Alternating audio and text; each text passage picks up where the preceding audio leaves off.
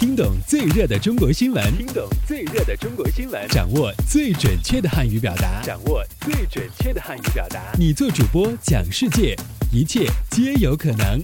每天五分钟，就在 Linguemate 慢速汉语。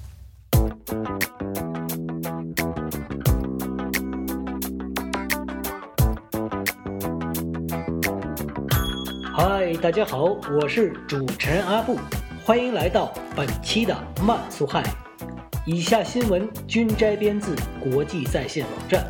好，我们来看看今天都有哪些要闻趣事的发生。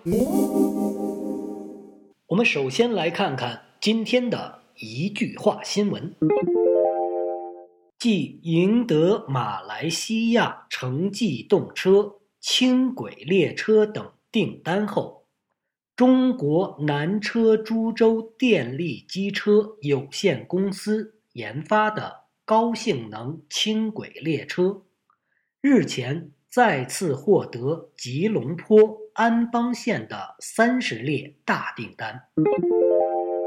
据报道，本月三日，中国正式通过世贸组织争端解决机制。起诉美商务部过去数年间对中国企业发起的十三起反倾销措施，涉及中国企业每年出口金额达八十四亿美元。昨天，记者获悉，今年年底，北京市高速路。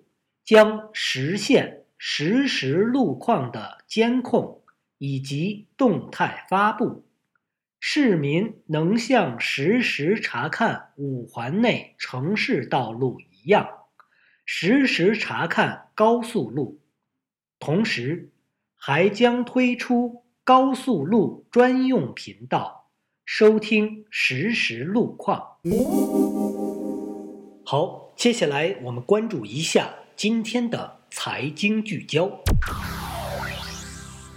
近日，诺贝尔经济学奖获得主罗伯特·席勒对目前巴西经济现状表示担忧，并认为世界可能会出现新一轮的经济危机。席勒称，巴西里约热内卢。和圣保罗的不动产市场形势非常严峻。他认为，股票和不动产价格的激增将是致命的威胁。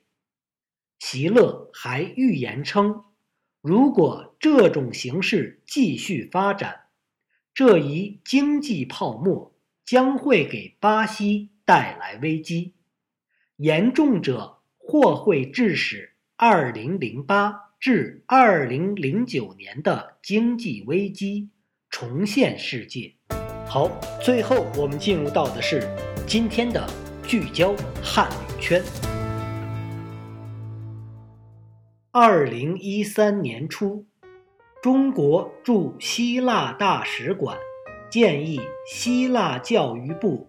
将汉语教学纳入西中学教育课程体系，以满足希腊民众日益增长的汉语学习需求，更好地适应两国不断扩大的交流与合作现状。经过近一年的充分协商和筹备，希腊教育部正式作出。在雅典大学实验高中和雅典市第二示范实验中学开设四个汉语班的决定，至此，汉语成为继英、法、德、日语之后正式进入希腊中学语言教学体系的课程。好，这里是慢速汉语，由 Linguemate 制作。